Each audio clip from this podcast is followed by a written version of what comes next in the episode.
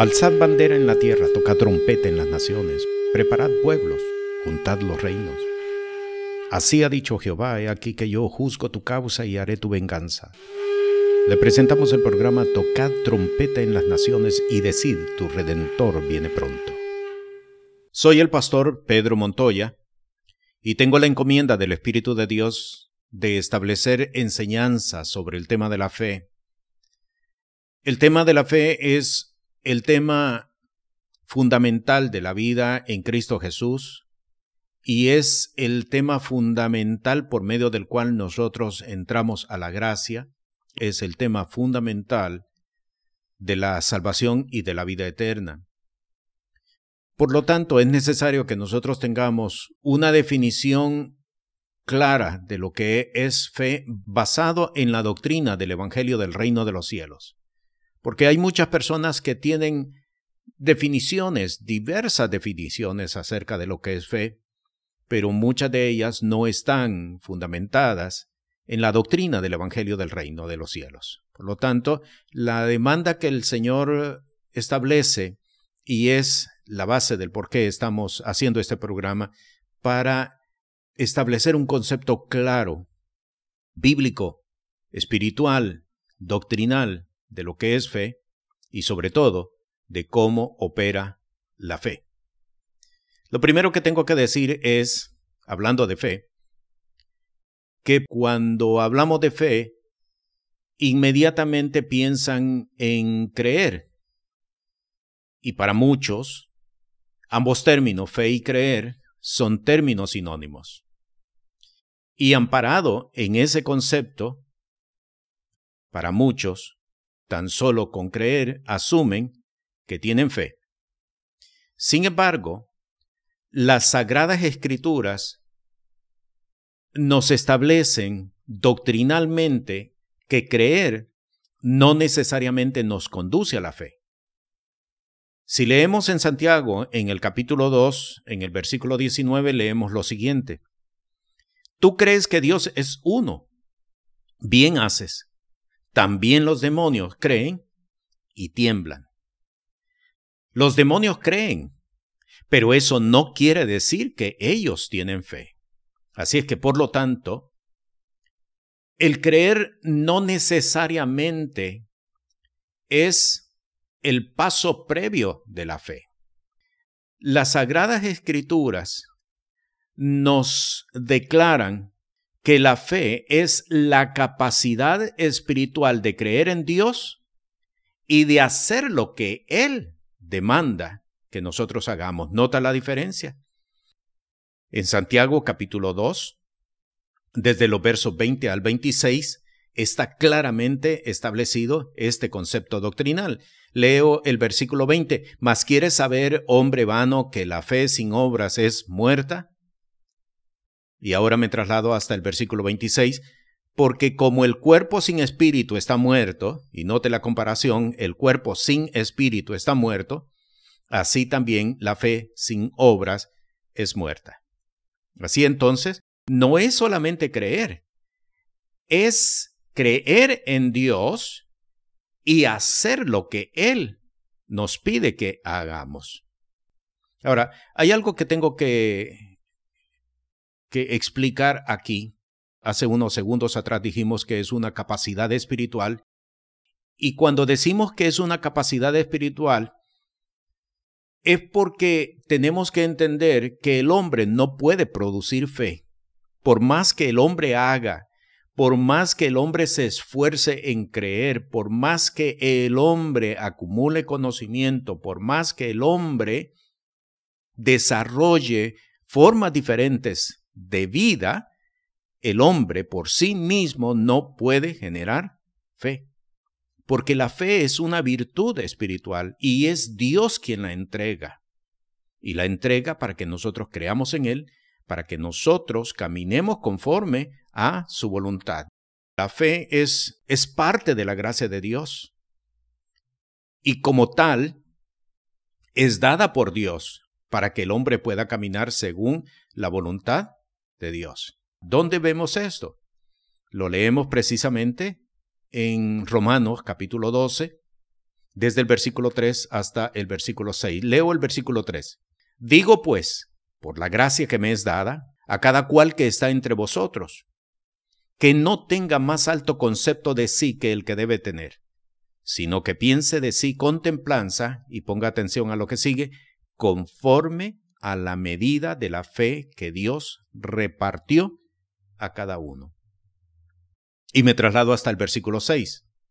De manera que, teniendo diferentes dones según la gracia que nos es dada, si el de profecía, y de nuevo, ponga atención a lo que sigue, úsese conforme a la medida de la fe. En dos ocasiones, en el versículo 3 y en el versículo 6, en dos ocasiones el apóstol establece el contenido doctrinal del Evangelio de que la fe no procede del hombre, el hombre no puede producir fe, la fe proviene de Dios.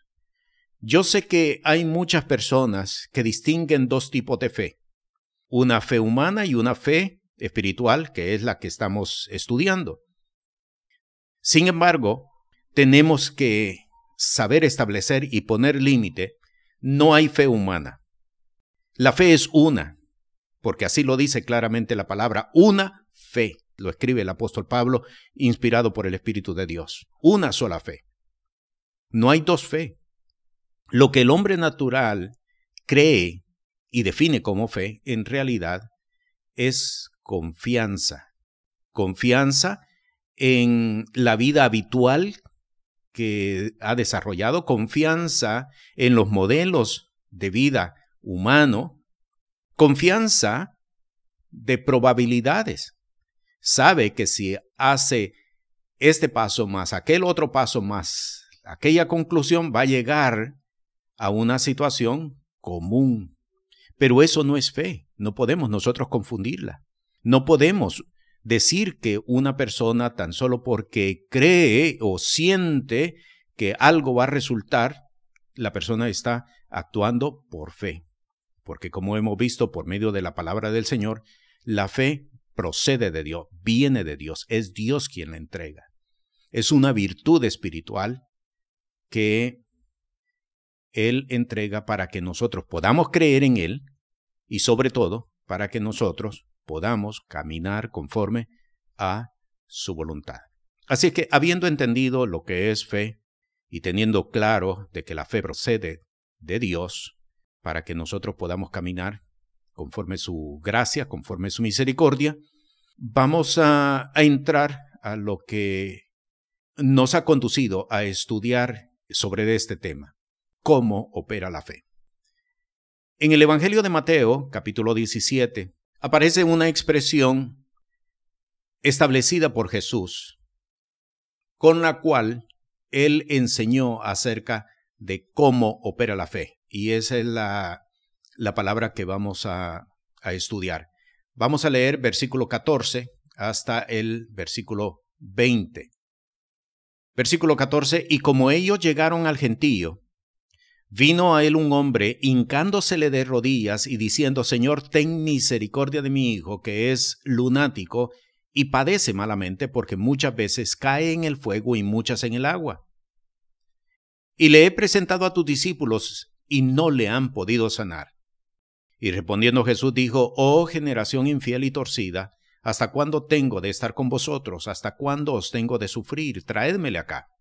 Versículo 18, y Jesús le reprendió, y salió el demonio de él, y el mozo fue sano desde aquella hora. Versículo 19, entonces, llegándose los discípulos a Jesús aparte, dijeron, ¿por qué nosotros no lo pudimos echar fuera? Y pongamos atención al versículo 20, la respuesta que Jesús les entrega, porque es la base sobre de la cual vamos a entender cómo opera la fe. Versículo 20, y Jesús les dijo, por vuestra incredulidad, porque de cierto os digo que si tuviereis fe como un grano de mostaza, diréis a este monte, pásate de aquí allá y se pasará y nada os será imposible. ¿Qué significa si tuvierais fe como un grano de mostaza? Entendiendo esa declaración de Jesús, entenderemos cómo opera la fe. Este pasaje nos está estableciendo varias instrucciones. La primera instrucción que Jesús establece es que la vida de un hombre y de una mujer que viven conforme a la gracia en Cristo Jesús, todas las cosas se resuelven por medio de la fe. ¿Por qué lo decimos? Note usted el versículo 20. Y Jesús les dijo, por vuestra incredulidad. La incredulidad no es parte de la vida en Cristo Jesús. La incredulidad no es parte de la gracia. La incredulidad no pertenece al reino de los cielos. La incredulidad es obra de las tinieblas. Por lo tanto, si esta palabra Jesús está declarando a los discípulos, es decir, a los apóstoles propiamente, no se puede concebir que ellos estuvieran enfrentando a un demonio con sus propios conocimientos, con sus propios recursos, con sus propias habilidades, con sus propias fuerzas. En la vida de un hombre y de una mujer que camina conforme a la gracia en Cristo Jesús, no puede haber incredulidad. Y esto establece de nuevo, repito, la primera instrucción. La vida de un hombre y de una mujer que caminan bajo la gracia en Cristo Jesús, todo lo tienen que resolver por medio de la fe. Y aquí es donde está el fallo en muchas personas. Porque creen que la fe es o pertenece para la iglesia. Porque creen que la fe es para resolver situaciones espirituales y las situaciones propias de la vida y las situaciones naturales de la vida las pretenden enfrentar con sus capacidades, con sus habilidades, con sus recursos, con su propia fuerza. Y eso no puede ser así.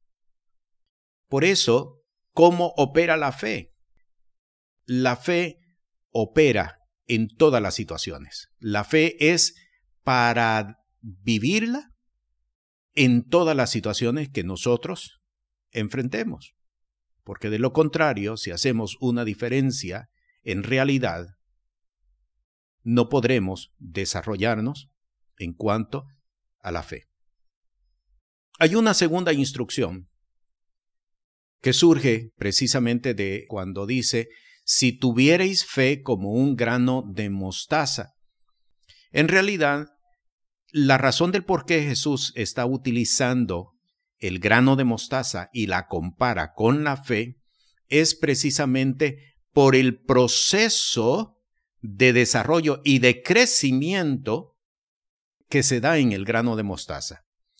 Vayamos al Evangelio de Marcos, en el capítulo 4, desde el versículo 30 hasta el 32, y aquí vamos a encontrar la explicación que Jesús mismo da al respecto. Versículo 30, y decía, ¿a qué haremos semejante el reino de Dios? ¿O con qué parábola le compararemos? Note el versículo 31. El reino de Dios, porque eso es lo que está comparando, y por ende la fe, es como el grano de mostaza. Y atendamos lo que sigue a continuación, que cuando se siembra en tierra, es la más pequeña de todas las semillas que hay en la tierra, pero después de sembrado, sube y se hace la mayor de todas las legumbres y echa grandes ramas, de tal manera que las aves del cielo pueden morar bajo su sombra. Si tuvierais fe como un grano de mostaza, es usado por Jesús para destacar el proceso que sigue el grano de mostaza. La razón del por qué Jesús compara la fe y el reino de los cielos con un grano de mostaza es para destacar el proceso de crecimiento que muestra el grano de mostaza como un grano tan pequeño, y esta es la segunda instrucción, cómo un grano tan pequeño puede convertirse en un árbol tan grande. La fe tiene que seguir este mismo proceso. La fe tiene que ser una fe activa. Es decir, una fe que se vivifica constantemente.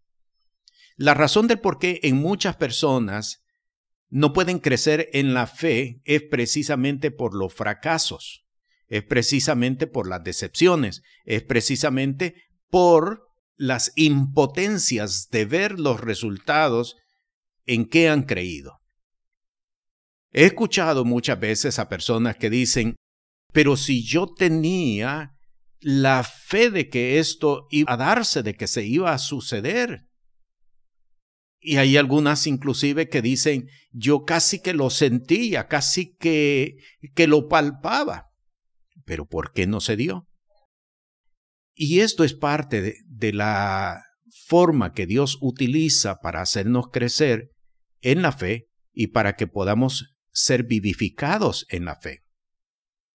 Muchas personas no crecen en la fe precisamente porque ante el fracaso desisten. La fe tiene que ser una fe activa. Y esto es lo que Jesús enseñó cuando él dice, si tuvierais fe como un grano de mostaza. El grano de mostaza, aunque pequeño, llega a ser un gran árbol no se detiene en su proceso. La fe tiene que ser una fe activa, la fe tiene que vivificarse constantemente. No puedes ver el fracaso, no puedes ver la decepción, no puedes ver la frustración como el estorbo para no seguir creciendo en la fe. Un fracaso es sencillamente un reto para que lo vuelvas a hacer y para que vuelvas a repetir y para que sigas creyendo y para que sigas fortaleciéndote en la fe.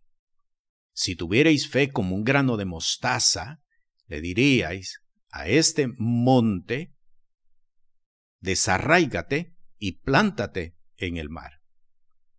Así que, ¿cómo opera la fe?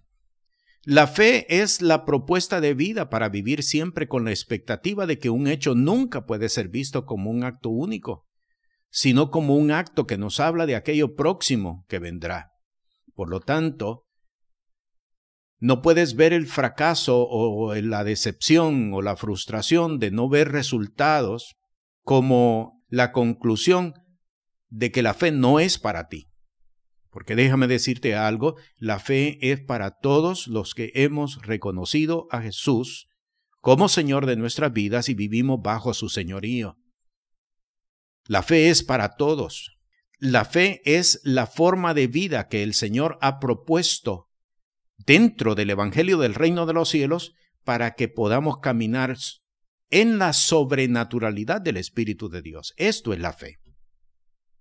Y lo más importante es que entendamos que la fe es para vivirla, es para enfrentar todo lo que venga a nuestras vidas. La fe no es exclusiva de situaciones o para situaciones espirituales o para situaciones dentro de la iglesia, sino que es la forma de vida por la cual tenemos que enfrentar todas las cosas que vienen a nuestras vidas.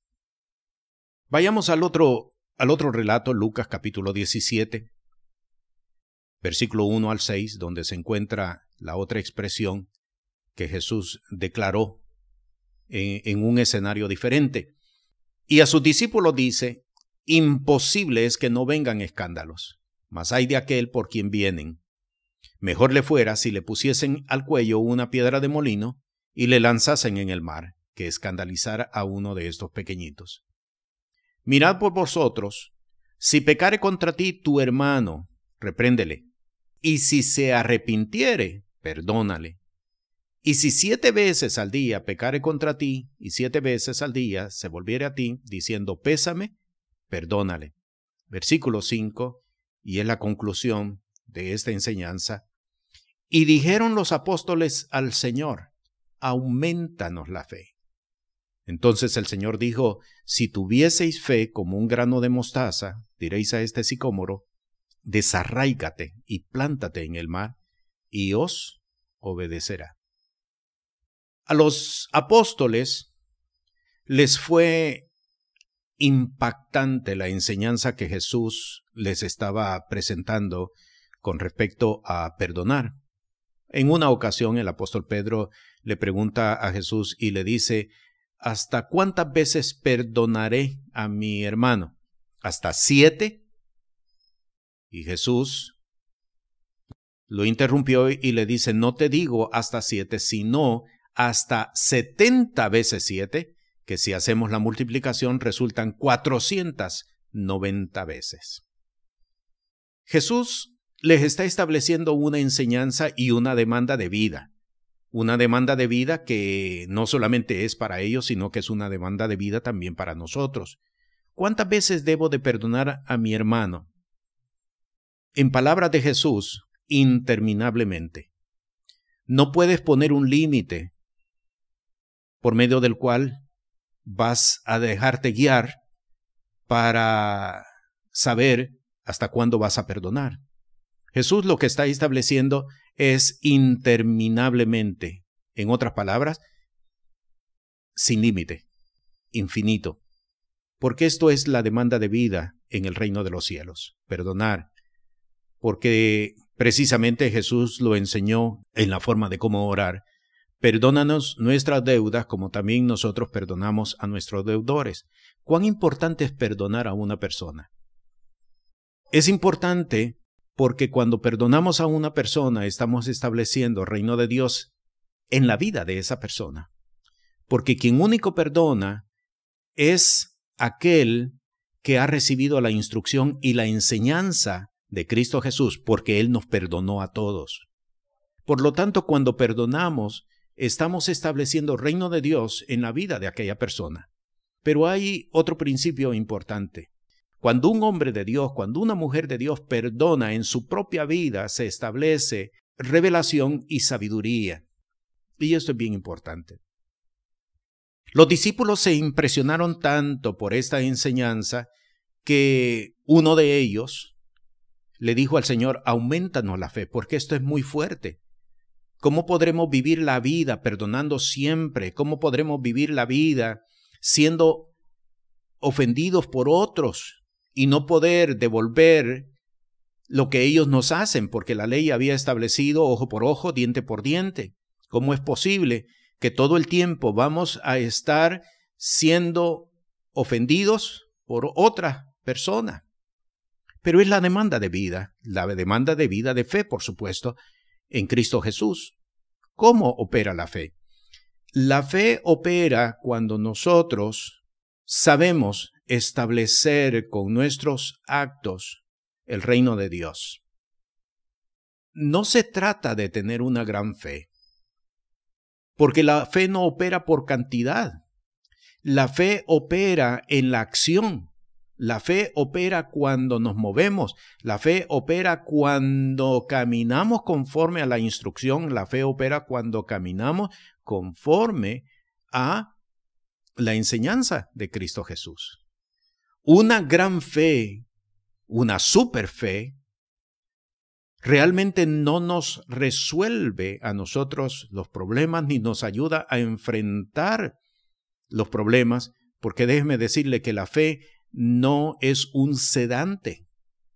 Aumentanos la fe para poder enfrentar esta situación de continuas ofensas. Jesús lo que establece entonces, si tuvieseis fe como un grano de mostaza, es decir, necesitas una fe activa que se vivifique todo el tiempo. Una fe que no puedas ver la frustración, que no puedas ver la decepción, una fe, como dice el apóstol Pablo, que te gloríes en las tribulaciones, que puedas entender que las tribulaciones, que las angustias, que las persecuciones no son lo suficientemente grandes como para detener la vida en Cristo Jesús. Así es que, ¿qué es la fe? La fe es una capacidad espiritual, no proviene del hombre, no nace, no surge en el hombre, no surge en la mujer. Dios da la fe y la entrega precisamente para que cada uno de nosotros podamos creer en Él y para que podamos caminar conforme a su enseñanza, conforme a su doctrina, conforme a su voluntad. ¿Cómo opera la fe? La fe opera sobre la acción que nosotros desarrollamos en la doctrina de Cristo Jesús. Opera cuando nosotros nos movemos, cuando nosotros actuamos, cuando nosotros nos fortalecemos en el Señor. Un hombre que camina bajo la gracia, una mujer que camina bajo la gracia, tiene que vivir la vida por la fe. La fe no es solamente una situación para cuando necesitas algo que no puedes alcanzar por tus propios medios. La fe no es un recurso tan solo para poder obtener algo, sino que es la forma que Dios ha establecido, la forma de vida que Dios ha establecido para que caminemos conforme a su voluntad. La fe tiene que vivificarse constantemente, tiene que fortalecerse constantemente. Por lo tanto, nosotros no podemos ver en un fracaso el que la fe no es para nosotros, sino que el fracaso es un reto para seguirlo haciendo, para seguir imponiéndonos por medio de la fe en Cristo Jesús. El Señor nos instruye de que es necesario que aprendamos a caminar entendiendo que el Señor nos presenta demandas constantemente, continuamente, nos presenta demandas, pero esas demandas son demandas de vida, no son demandas para, para humillación, no son demandas para destrucción, son demandas para que nosotros podamos crecer y ser agradables a Él. Tenemos esta enseñanza y tenemos que fortalecernos en esta enseñanza, porque esta enseñanza es el fundamento que el Señor ha establecido para que nosotros crezcamos y para que nosotros alcancemos la estatura del varón perfecto. Te bendigo, la paz del Señor contigo. Este programa es presentado por el Ministerio Apostólico y Profético Cristo Rey. Si tiene alguna pregunta o necesidad, puede comunicarse con nosotros por WhatsApp al 1407-653-9700. Sea la paz de Dios sobre su vida.